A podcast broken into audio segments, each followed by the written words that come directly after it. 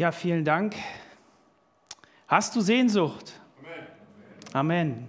Einen wunderschönen Sonntagmorgen wünsche ich dir. Gottes Segen, seine Begegnung, seine Antwort auf deine Fragen. Das ist so wichtig, dass wir Sehnsucht haben. Die Frage ist, nach was können wir denn Sehnsucht haben? Nach was hast du so Sehnsucht? Sag mal ein paar Worte. Ich komme nicht mit dem Mikro zu dir, ich wiederhole es, wenn ich es höre. Ja, ähm, sagt man, nach was kann man denn so Sehnsucht haben? Gottes Gegenwart. Colin, sehr gut. Liebe, Liebe. Liebe, okay. Gottes Gegenwart beim Wandern. Ruhe. Ruhe, ja. Frieden, Anerkennung. Schlaf. Oh ja, oh wunderbar. Freude. Ja, könnt ihr weltliche Dinge sagen? Gemeinschaft, Ferrari, sehr gut. Geld. Beförderung. Fußball, ja. Ja. Also ihr merkt, das Spektrum ist groß, ja.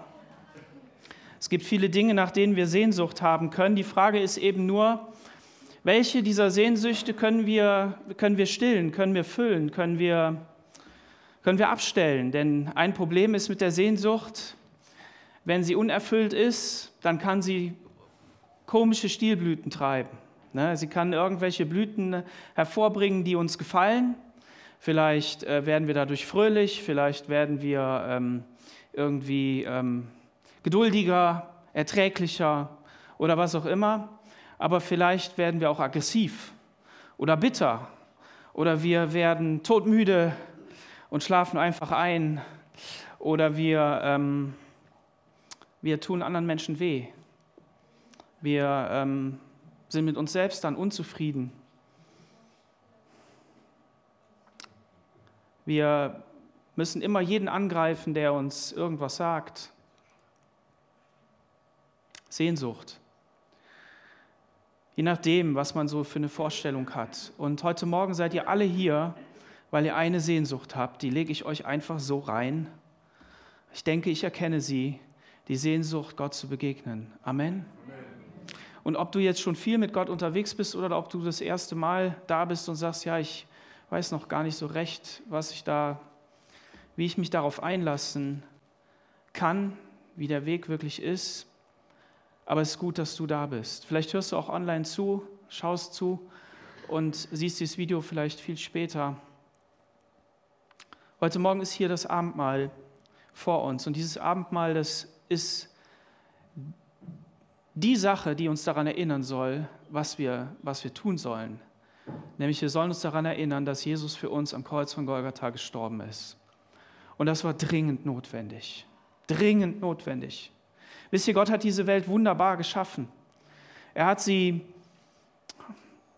er hat sie so wunderbar geschaffen, vielen Dank, Josef, dass dass sie erfüllt war von der Gegenwart Gottes, dass sie perfekt war, dass sie, dass sie wunderschön war. Und er hat das den Menschen gegeben und gesagt, nimmt den Garten, bewahrt ihn, bebaut ihn, seid verantwortlich dafür, genießt einfach die Früchte dieses Gartens. Und dann hat er zugelassen, dass der Mensch sich entscheiden konnte, will er das freiwillig machen, möchte er wirklich Gott dienen, möchte er immer Gemeinschaft mit ihm haben oder möchte er auch einfach vielleicht mal was eigenes entscheiden. Und wir wissen alle, ich denke mal, dass wir alle wissen, dass der Mensch sich entschieden hat, auf eine andere Stimme zu hören. Und dann nahm das Unheil seinen Lauf. 1600 Jahre des Beweises, dass der Mensch voller Gewalttat ist, ja? voller Übel, voller Bosheit. Und wenn wir so in unsere Welt hineinschauen, dann sehen wir doch das Gleiche, oder? Wir sehen so viel Unheil in dieser Welt. Ich weiß nicht, was du für eine Familie hast. Von manchen kenne ich die Situation, aber manche auch nicht. Ich weiß nicht, was du erlebt hast an Schmerz und Leid in dieser Welt. Und ich weiß auch nicht, was du noch erleben wirst. Hier sind ja auch einige junge Leute unter uns. Ich weiß es nicht. Ich kann dir nicht sagen, dass du auf dieser Welt nur bewahrt werden wirst. Und wenn es so ist, wenn du es so empfindest, dann ist es die reine Gnade Gottes. Ist es so? Amen. Und die, die jetzt Amen gesagt haben, die wissen, wovon ich da spreche, dass man hinterher sagen kann, ja, ich habe einiges erlebt, was mir nicht gefallen hat. Aber ich hatte immer die Sehnsucht nach Gott und er ist da gewesen. Er hat mich irgendwie durchgeführt. Manchmal haben wir das nicht so empfunden, aber, aber er ist da. Und ihr könnt mal Matthäus Kapitel 5 aufschlagen, da finden wir die Bergpredigt. Und das ist das, was ich heute Morgen oder was, ich, was mir aufs Herz gelegt worden ist für heute Morgen. Jesus ist in diese Welt gekommen, um sie zu erlösen von der Sünde, von dem Leid, von dem Elend. Amen. Das war sein Auftrag. Und dieser Auftrag, der war einerseits total wunderschön. Der war, der war erfüllt von Wundern und von Zeichen und von Machttaten, die er gegeben hat. Aber diese Wunderzeichen und Machttaten haben nicht dazu geholfen, dass die Menschen ihr Herz geändert hätten. Also erwarte keine Wunder in deinem Leben. Sie ändern dein Herz sowieso nicht. Bombs. Oh Mann. Und ich habe gedacht, ich bräuchte ein Wunder. Ich sehne mich auch nach Wundern in meinem Leben. Ich sehne mich danach, dass ich geheilt werde von meiner Krankheit. Ich sehne mich nach diesem Gebet für den Menschen, der vor mir ist und der steht aus seinem Rollstuhl auf. Aber wenn ich ganz ehrlich bin, dann sehne ich mich nicht danach wegen mir, sondern einzig und allein dazu, dass irgendwelche Menschen aufwachen und nach Gott fragen. Und ja, die Menschen haben in der Zeit Jesu auch nach Gott gefragt. Aber Jesus kannte ihr Herz und deshalb vertraute er sich ihnen nicht an, weil er ihr Herz kennt. Kennt Jesus dein Herz?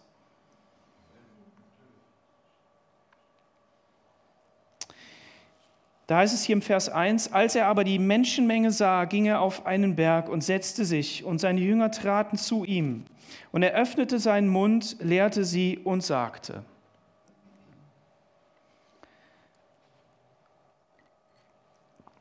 Die Bergpredigt.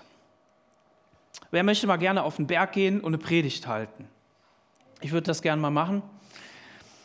Und wir sind schon auf einigen Bergen gewesen und es ist einfach wunderschön da oben. Es ist unglaublich schön. Und es ist sogar so schön, dass manche Menschen davon krank werden und dass sie eine Bergsehnsucht haben, ja. Dass sie, dass sie da immer rauf müssen. Und ich verstehe das total, weil diese Aussicht, die ist einfach gigantisch.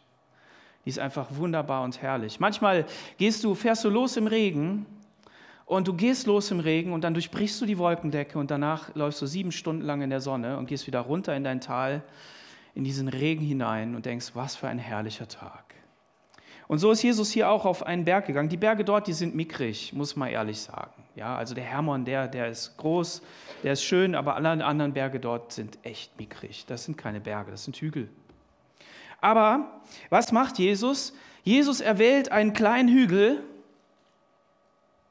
um die wunderbarste Botschaft des Evangeliums, die er hat, die es auf der ganzen Welt gibt, zu verkündigen.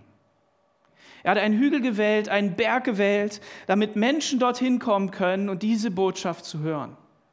Aber gleichzeitig, und das haben wir hier gelesen, als er die Menschenmenge sah, da waren immer viele Menschen, die ihm nachgefolgt sind. Da waren immer Menschen, die irgendwie hinter ihm hergehechtet sind. Warum? Weil er Lösungen anzubieten hatte.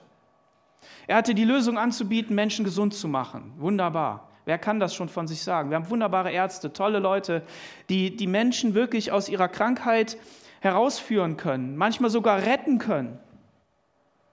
Aber ganz zum Schluss stehen wir da und sagen, hey, wir schaffen es nicht, die Krankheit zu besiegen.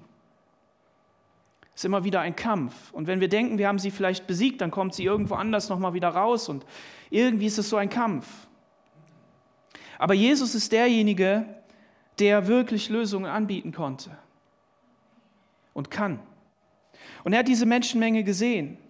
Und dann geht er auf den Berg und setzt sich und seine Jünger traten zu ihm. Nicht die Menschenmenge, sondern seine Jünger. Bist du schon ein Jünger Jesu? Bist du schon ein Jünger Jesu? Du kannst genauso laut Amen sagen wie eben.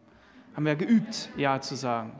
Wenn du noch kein Jünger Jesu bist, einer, der Jesus nachfolgt, der sagt, ich schaue auf Jesus und gucke, was der macht. Und ich lese sein Wort, ich, ich, ich habe Gemeinschaft mit ihm und ich möchte einfach, dass er mein Leben verändert mit, dem, mit der Botschaft, die er hat. Dann bist du sein Jünger, dann folgst du ihm einfach nach. Und dafür musst du nicht studieren, sondern kannst du einfach machen. Das ist wunderbar und das ist gut. Und diese Jünger, die, die holt Jesus zu sich. Und zu denen redet er das, was er jetzt redet diese Bergpredigt, diese, diese, diese Grundlage, Grundfeste, diese, diese Verfassung des Reiches Gottes. Jesus ist gekommen, um zu sagen, das Reich Gottes ist mitten unter euch. Es hat angefangen. Da waren die Propheten im Alten Testament und Johannes war der Letzte die verkündigt haben, es wird einmal einer kommen, der wird eine Botschaft haben, die wird eine gute Botschaft sein. Eine frohe Botschaft, die das Leben verändert, die dich nicht nur auf den Kopf stellt und da stehen lässt, sondern die dich wirklich umkrempelt, sodass du ein neues Leben haben kannst. Ein Leben, wo das alte Leben, das, worunter du so stöhnst und worunter du so seufzt und was, was schwer ist und was irgendwie voller Herausforderung ist, wo du das ablegen kannst und sagen kannst, Jesus, ich ich weiß, dieses Leben auf dieser Erde ist schwer. Das bleibt auch noch ein bisschen schwer, bis du mich holst. Aber ich weiß eins, du kannst mich mit deiner Freude erfüllen, mit der Freude des Evangeliums, mit der frohen Botschaft. Und du kannst mich so sehr verändern, dass ich fröhlich bin. Und das hat er hier gesagt. Nun ist es so, die Welt um uns herum, die möchte auch gerne coole Sachen erleben, oder? Da wird geprahlt mit allem Möglichen und uns wird vor allen Dingen alle möglichen Sachen verkauft, wo, wo wir dann unterstellt bekommen, wenn du das hast, dann wirst du glücklich. Wenn du dir das hier kaufst, dann wird sich dein Leben verändern. Und der neueste Schrei ist ja, wenn du dieses Vitamin nimmst, dann bist du gesund. Ja. Ja, und andere sagen, hey, wenn du das Fleisch weglässt, dann bist du gesund. Dann ist es das einfach wunderbar. Ja, die Frage ist, an was glauben wir? An was glauben wir? Manches von dem ist richtig gut. Es ist wirklich gut. Es ist gut, viele Vitamine zu sich zu nehmen. Es ist gut, nicht nur Schrott in sich hinein zu essen, sondern sich mit guten Dingen zu füttern. Ja? Das ist richtig gut. Es ist auch gut, manche Lebensmittel wegzulassen. Also wenn ihr mich einladet, dann lasst mal all den Weizen weg. Ja? Den ganzen Weizen weglassen, Pizzanudeln und so, das ganze Zeug will ich gar nicht haben, kann ich nicht essen. Manchmal esse ich es, aber das ist nur, damit ich dir nicht sagen, kann, dass, äh, sagen muss, dass ich es nicht essen kann. Ja, und dann bete ich immer, Herr, hilf, dass meine Krankheit nicht wieder ausbricht. Und das ist so ein Balanceakt. Andere, die reagieren direkt, manche, manche weniger. Wir kämpfen, okay? Wir kämpfen. Aber das ist nicht schlimm. Wir leben ja auch im Reichtum. Wir können uns das ja auch aussuchen. Manchmal, manchmal müssen wir mit uns selber kämpfen, dass wir, dass wir grundsätzlich unser Leben umkrempeln, ja? Dass wir, dass wir Dinge neu machen. Und so ist, ist auch diese Botschaft von Jesus. Das ist keine Botschaft, die du einmal hörst und so eine Tablette nimmst und dann ist gut. Das hätten wir gerne. Ja, so, wir gehen zum Arzt, er verschreibt uns eine Tablette, wir gehen in die Apotheke holen, dann schmeißen wir die ein und dann ist gut. Das ist wunderbar, hätte ich auch gerne. Klappt nur nicht immer. Manchmal klappt das, aber Oft klappt das nicht. Aber bei Jesus ist das deshalb Jüngerschaft. Das ist ein Weg, den du mit ihm gehst, der dir jeden Tag neu die Möglichkeit gibt, mit ihm unterwegs zu sein. Und das Ziel in diesem Jahr ist, dich stabil zu machen, festzumachen in Jesus. Wirklich, dass er, dass er deine Grundlage ist und dass du alleine stehen kannst und in Gemeinschaft. Und dass du nicht abhängig davon bist, ob du ähm, diese geistliche Übung gemacht hast oder jene, ob du hier im Gottesdienst warst oder da im Gottesdienst warst, sondern dass du voller Sehnsucht all die Möglichkeiten, die das Reich Gottes für dich hat, nutzt. Und das bedeutet, Gemeinschaft zu haben mit den Geschwistern. Und das geht nun mal nicht alleine zu Hause. Eine Predigt zu hören, weil Gott gesagt hat, in der Predigt, da will ich, da will ich mein Wort offenbaren und da möchte ich Glauben fördern.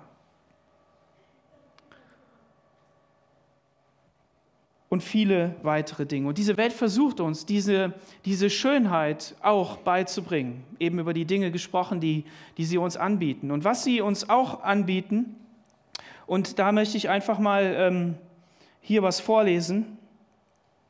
Sie, sie hätten gerne, dass wir ohne Armut leben. Das ist ein Ziel. Den Hunger in der Welt beenden ist ein Ziel. Ein gesundes Leben für alle Menschen jeden Alters zu führen. Eine inklusive und gerechte, hochwertige Bildung gewährleisten. Geschlechtergleichstellung erreichen. Verfügbarkeit und nachhaltige Bewirtschaftung und so weiter und so weiter. Kannst du mal nachlesen.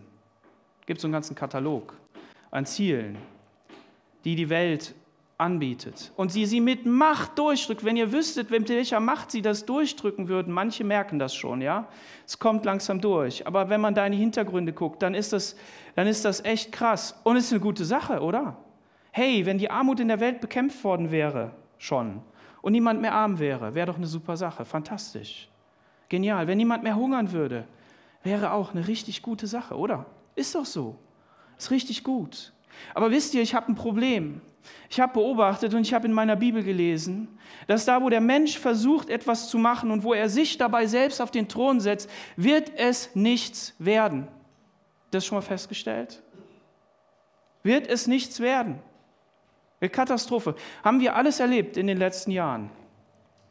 Der Mensch hat versucht, diese Pandemie in den Griff zu kriegen, hat irgendwelche Mechanismen in Gang gesetzt und hat, und hat Menschen, ver, Menschen gezwungen, etwas zu tun, was absolut unnatürlich ist, auf die eine oder andere Art.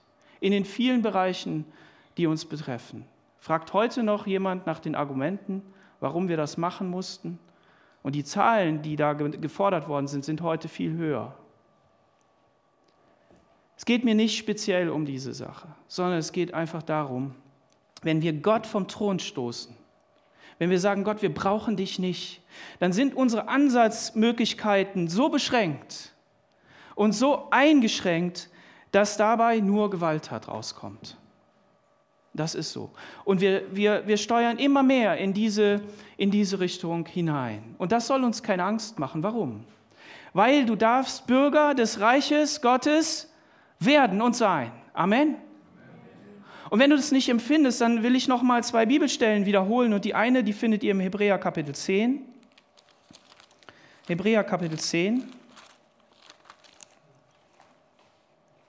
Vers ähm, 19 bis 23. Weil wir nun durch das Blut Jesu das zuversichtliche Vertrauen zum Eintritt ins Heiligtum haben.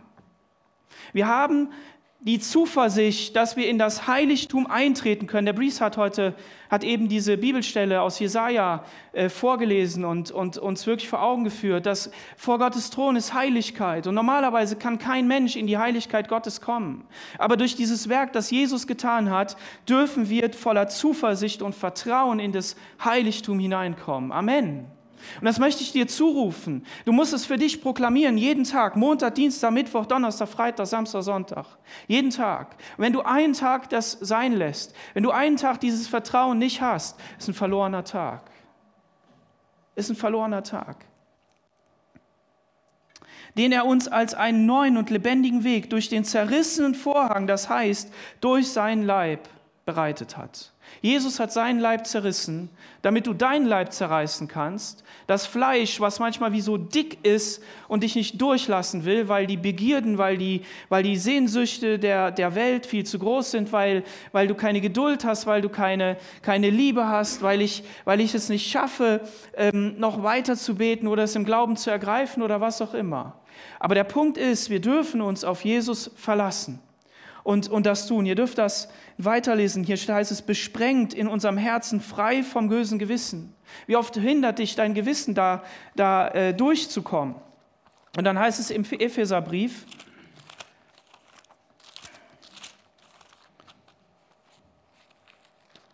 im Epheserbrief, da heißt es, 2 Vers 13, jetzt aber in Christus Jesus seid ihr, die ihr fern wart nahe geworden durch das Blut Jesu Christi. Die Nähe Gottes kannst du erleben, weil er sein Blut gegeben hat. Und das müssen wir im Glauben nehmen. Und dieses Reich, von diesem Reich, davon spricht Jesus hier. Und das ist das, was er den Menschen in, in das Herz legen kann. Und seine, seine ähm, Botschaft ist eine Botschaft, die ähnlich klingt wie das, was ich eben von der UNO vorgelesen habe. Denn seine Botschaft ist das Original. Seine Botschaft ist folgendermaßen, Lukas Kapitel 4, Vers 18, der Geist des Herrn ist auf mir, weil er mich gesalbt hat, den Armen das Evangelium zu verkündigen, die gute Botschaft über das Leben, das Gott gibt. Er hat mich gesandt, die zerbrochenen Herzen sind, zu heilen, Gefangene Befreiung zu verkündigen und den Blinden, dass sie wieder sehen, Zerschlagene in Freiheit zu entlassen und ein angenehmes Jahr des Herrn auszurufen. Ein angenehmes Jahr des Herrn. Und diese Angene dieses Angenehme, das ist das, wovon Jesus hier spricht. Dieses, dieses Wohlwollende ist das, was, wovon Jesus hier spricht. Eine Frage. Eine Frage. Wenn, man, wenn du jetzt einen Menschen ausrüsten könntest mit allen Fähigkeiten, die du gut finden würdest, so im menschlichen Umgang, so zu entdecken, wie jemand drauf ist, was das bedeutet, wirklich weise zu sein, irgendwie auch alles Mögliche zu wissen, also wahrscheinlich so alles, ne? kennt ihr die, die alles wissen, aber ihr könntet den jetzt so ausrüsten mit dem, ne? so, so, und dann schickt ihr den hier in die Gemeinde ne? oder unter viele Menschen, in die Schule, in die Klasse, wo auch immer hin. Wie wird sich dieser Mensch verhalten?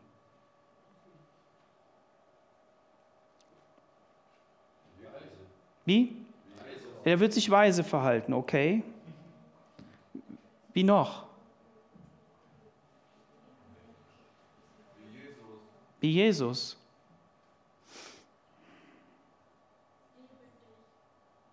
Demütig.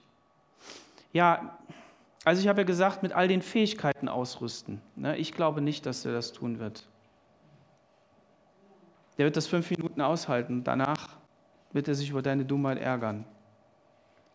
Der wird sich an das, der wird sich an das erinnern, wo er verletzt worden ist und sich sagen, dem zeige ich es jetzt mal. Der wird sich bedroht fühlen, weil jemand anders meint, der weiß es besser, weil er weiß es doch besser. Dann wird er noch eine Schippe drauflegen. Er wird entsprechend seines inneren Charakters, seines inneren Herzens mit diesen Talenten, die er bekommen hat, umgehen.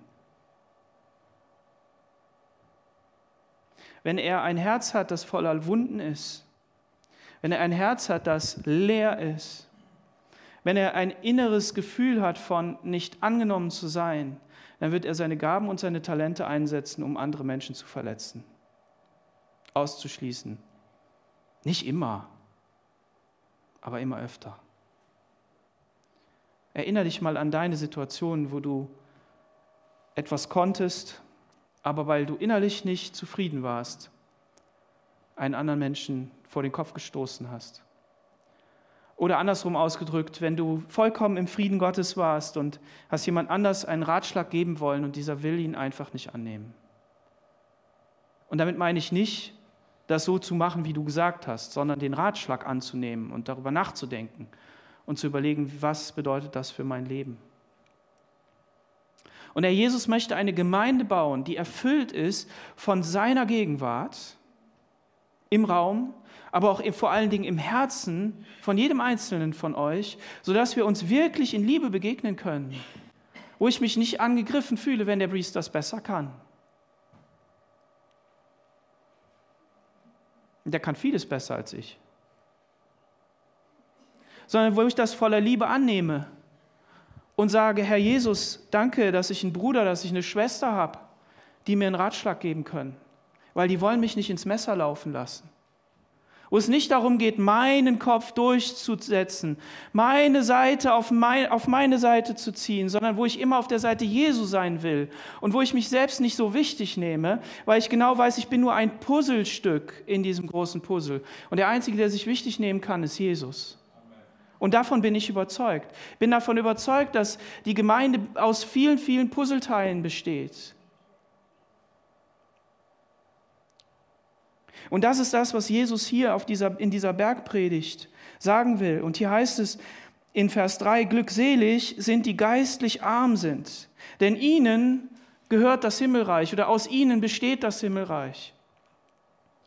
Hey, geh doch mal in deinen in dein Umfeld, in deine Arbeitsstelle, in deine Schule und sag, liebe Leute, ich finde das total cool, ich bin geistlich total arm.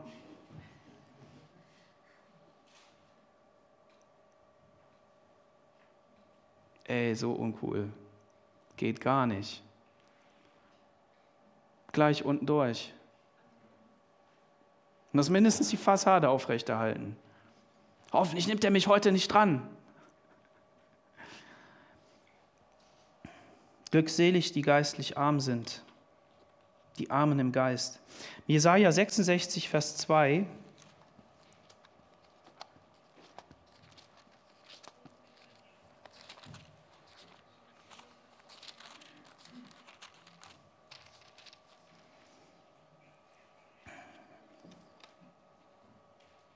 damit die Nationen deine Gerechtigkeit sehen und alle Könige deine Herrlichkeit. Und du sollst mit einem neuen Namen genannt werden, den der Mund des Herrn nennt. Nee, das war 62. Oh, Entschuldigung, 66, Vers 2. So.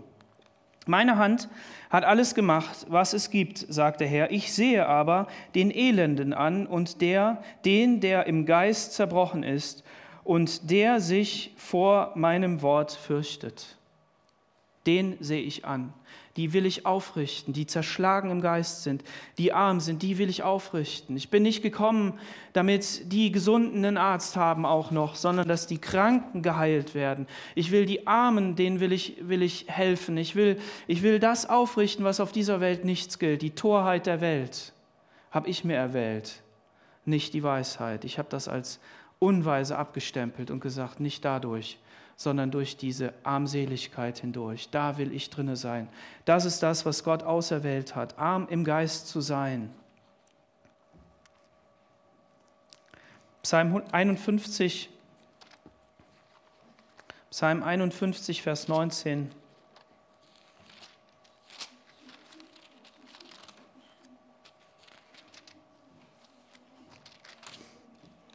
Da heißt es,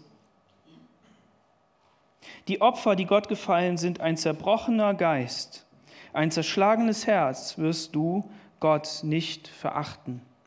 Hier ist vorher von Brandopfern die Rede.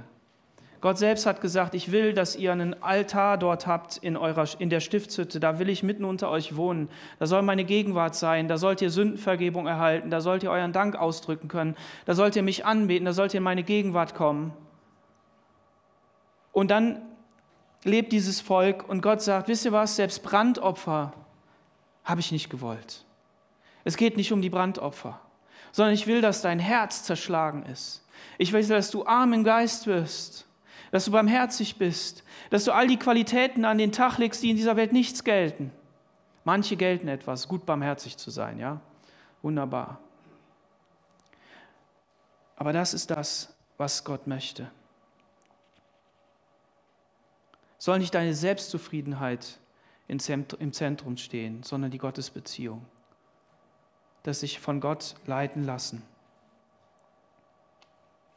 Und dann hier der zweite Punkt, glückselig sind die Leid tragen, denn sie sollen getröstet werden. Hey, wie viel Leid tragen wir in dieser Welt? Wünschen wir uns, also wenn wir einen Retter ähm, erschaffen könnten, ja, ein Rettungskonzept für die Welt, und das sehen wir ja an, diesen, an diesem Katalog, an diesen 17 Zielen. Da gibt es ja noch ganz andere Kataloge. Ähm, dann würden wir ja genau andersrum das machen. Wir wollen dafür sorgen, dass jeder äh, nicht in Armut legen muss. Wir wollen dafür sorgen, dass, dass Krankheit irgendwie besiegt wird, dass, dass die verschiedenen Sachen da eben. Aber Jesus hat gesagt, wisst ihr was, ich könnte das machen. Ich könnte einfach kommen und sagen, jeder, der mich erkennt, der wird einfach in den Himmel gebeamt und dann ist alles gut, weil dann hast du einfach alles. Oder er könnte sagen, ich versorge dich einfach mit allem, du bist dann einfach der reichste Mann auf der Welt oder einer der reichsten, weil sonst würde das ja nicht aufgehen.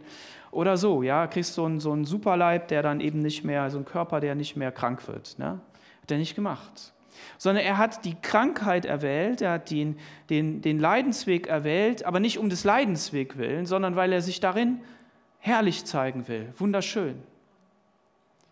Um den Menschen die Schwelle ins Reich Gottes an dieser Stelle möglichst niedrig zu machen. Zu sagen, ich kann jeden erreichen. Und egal wie viel Hunger du leidest, egal wie viele Krankheiten du hast, egal wie verzweifelt du bist, egal wie viel, in wie viel Zerbruch in deiner Ehe, in deiner Familie, in den Beziehungen ist, ich kann dich daraus retten. Und ich will dein Herr und Heiland sein. Und das ist das, was Jesus hier sagt, glückselig die Leidtragenden. Aber nicht nur die, die Leid tragen, weil sie selbst Leid tragen, sondern vielleicht auch die, die Leid tragen an der Gesellschaft an dem, was alles nicht geht, was alles nicht läuft, die vielleicht sogar auch Leid tragen an der Gemeinde. Hey, wie viel Leid und Elend gibt es in der Gemeinde Jesu? Hier bei uns. Zankerei, Streit, ungelöste Konflikte, Menschen, die miteinander nicht können, andere, die beleidigt sind. Manometer bereitet mir die meisten Bauchschmerzen. Wirklich. Also Gemeinde Jesu, wenn sie nur positiv verlaufen würde, wäre schon anstrengend genug. Ne? Hätten wir genug zu tun, weil wir beschäftigen uns ja dann nur noch mit denen draußen. Ne? Also wir wollen ja alle reinholen, möglichst, weil die sollen ja gerettet werden. Das ist schon Arbeit genug. Aber das Schlimme ist, dass die Gläubigen untereinander auch noch streiten. Darüber streiten, wann der Herr Jesus jetzt nur wiederkommt, ob mir jetzt nun diese Theologie oder jene Theologie oder warum der das jetzt schon wieder falsch gesagt hat und das falsch gesagt hat. Hey, solange jeder, jemand doch Jesus verkündigt als gekreuzigten Sohn Gottes, der auferstanden ist, damit wir errettet werden. Amen. Solange der das doch verkündigt, muss ich mich mit dem doch nicht streiten. Und je, je älter ich werde und je mehr ich das lese, desto mehr kriege ich so einen Hals darüber, wirklich. Weil, weil, weil es immer noch irgendwelche ähm, Menschen gibt, die, die es noch besser wissen. Ja, ich habe es mehr erkannt als der und der ist darüber so verkehrt und postet von dem immer die Sachen trotzdem, um sich dann darüber auszulassen. Alter Schwede, ey. Als er nicht schon genug damit zu tun hätte, nur einfach das Evangelium zu verkündigen. Ja, ist doch so. Und wenn der Jesus nicht gesagt hätte durch den Paulus, dass es wichtig ist, dass in der Gemeinde Spaltungen sind und Streit und all diese Dinge, damit die Wahren offenbar werden, gehörst du zu den Wahren. Auf welcher Seite des Streites bist du? Nein, wir wollen natürlich, dass die beiden Gebote erfüllt werden. Liebe Gott und liebe deinen Nächsten wie dich selbst. Und ich gebe euch ein neues Gebot, dass ihr einander liebt, damit die Welt erkennt, dass ihr meine Jünger seid. Was bedeutet denn diese Liebe? Was bedeutet das denn? Bedeutet das immer nur ähm, so was Aufgesetztes? Nein, es bedeutet, in einer echten Haltung der Liebe dem anderen zu begegnen. Und wenn der wirklich was falsch gemacht hat, wenn mich wirklich was an dem nervt oder wenn ich dem wirklich mal die Wahrheit sagen muss, in Liebe, Amen. Und wenn er das dann nicht gleich so annimmt, dann muss ich das auch in Liebe ertragen. Aber dass man wirklich spürt, dass er, dass er den anderen liebt. Also ein, ein ständiges den anderen pushen nach vorne. Komm, Gott hat dir doch was gegeben. Komm, geh doch, geh doch nach vorne. Nicht alle können hier vorne auf der Bühne stehen. Nicht jeder kann predigen, nicht jeder kann im Lobpreis sein. Es gibt so viele Sachen in der Gemeinde, die gemacht. Die ganze Putzliste ist leer. Der ist gewusst. Die ganze Putzliste ist leer. Da kannst du so viel Credits äh, sparen da oben im Himmel, wenn du. Okay. Das, das, ist, das ist das Reich Gottes. Die Leidtragenden, die Trauernden. Im Hesekiel Kapitel 9, Vers 4, da steht folgendes.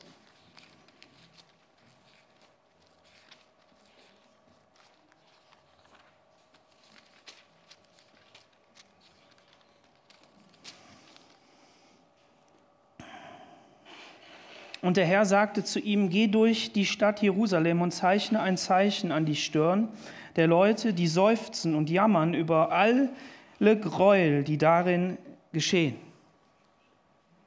Alle Gräuel, die darin geschehen. Bist du betrübt über das Gräuel, das auf dieser Erde ist, das geschieht? Und was für ein Zeichen war das? Das war das Tav. Das ist so, ein, so eine Art, so ein J und so ein so, ja, so ist das, Tav. Das ist ursprünglich im Alphabet einfach ein Kreuz. Und das zeigt auf Jesus. Das zeigt auf das, was er getan hat. Diese Menschen, die darüber, wie heißt es hier, die jammern über all das Gräuel, das geschieht. Jammerst du auch über das Gräuel, das geschieht? Aber nicht selbst, ähm, wie heißt das denn, selbst, nicht selbstlos, das Gegenteil. Selfish. Sehr, ja, egoistisch. Egoistisch, sondern weil du wirklich Leid trägst an dieser Welt, an deiner Familie, die nicht errettet ist, an deinen, den Menschen, die, die, die, die sich böse verhalten, weil sie nicht Jesus kennen. Weil das führt uns dann dazu, dass wir sagen, Jesus, lass dein Reich kommen. Lass deinen Willen geschehen hier an diesem Ort. Wirke du durch mich. Lass durch meinen Zerbruch, da wo ich die Lücken in meinem Leben habe, lass es durchkommen. Lass nicht mein Ziel sein, damit ich auf Instagram möglichst gut dastehe, dass das Foto perfekt getroffen ist und meine Schönheit zutage kommt. Sondern Herr, ich will mich nicht in den Vordergrund stellen, sondern ich will dich in den Vordergrund stellen. Ich will, dass du regierst. Ich will, dass dein Evangelium in diese Welt kommt. Wir sind wirklich herausgefordert. Wer hat die meisten Views? Wer hat die meisten Klicks? Wie, wie sieht das aus? Und oft ist unser Kreis ja nur so klein, ja, wirklich klein. Mit Mr. Beast kann sich eh keiner messen. Das ist so ein Mega-YouTuber, ja, der macht so Videos für 2,5 Millionen und hat dann 63 Millionen Klicks. Ich finde die super, die Videos, manche. Er hat angefangen mit Zählen, einfach nur zählen. Man kann so viel Geld verdienen da. Aber ist unser Ziel, Geld zu verdienen? Nein, wir wollen das Evangelium verkündigen mit unserem Leben. Und nicht nur mit der Mull, nicht nur mit dem Mund. In dieser Bergpredigt kommt, kommt das Wort über das Salz der Erde. Und als ich gehört habe, was damit noch gemeint ist, habe ich gedacht, oh, wir haben das die ganzen Jahre falsch gehört. Aber nicht, weil wir immer alles falsch hören, sondern ich meine, da ist noch so viel mehr drin. Und das ist ein Trost für alle die, die nicht jeden immer mit dem Evangelium totlabern wollen, sondern die, die mit ihrem Leben Jesu Liebe in die Welt geben, Jesu Gerechtigkeit in die Welt geben, die einfach da sind, um die Erde um sie herum zu verändern.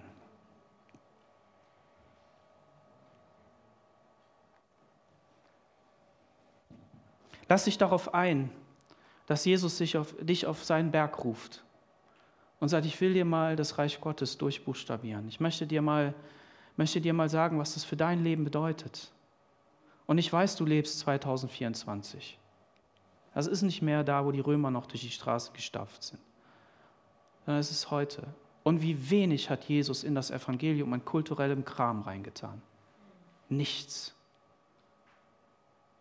Nichts. Damit jedes Volk erreicht wird. Die Afrikaner, die Südamerikaner, die Deutschen. Alle. Möchtest du dein Herz verändern lassen? Möchtest du diese Sehnsucht in dir kultivieren und den Herrn bitten, dass er dir Geduld schenkt, dass, auch, dass du durchdringst in deinem Gebet, beim Studieren der Bibel, beim Lesen, beim Entdecken, was das Reich Gottes noch so alles hat, sich verändern zu lassen, damit, damit jeder Tag mindestens die Anfrage an Gott hat, Herr, was hast du heute zu tun für mich? Ich will ja gar nicht sagen, dass wir immer auf der Halleluja-Höhe, sagte man früher, ja, unterwegs ist. Geht bei den Bergen nicht. Man muss auch mal durchs Tal, ganz wichtig. Aber man kann auch wieder hoch zu der, der Alm, ja, und da gibt es gute Sachen, die man essen und trinken kann. Ja, wunderbar. Lass dich ermutigen, Jesus in deinem Leben das machen zu lassen, was er vorhat, dich zu verändern, damit deine Gedanken verändert werden in seine Gedanken, damit du deinen Job richtig machen kannst, aber gleichzeitig für ihn unterwegs bist, damit du in der Gemeinde bist, im Ruhestand und dass du nicht im Unruhestand bist, sondern dass du den jungen Leuten eine Säule sein kannst, damit sie sagen, hey, wir haben auch Alte und die freuen sich immer noch an Jesus und sind nicht verbittert. Amen. Lass uns gemeinsam aufstehen.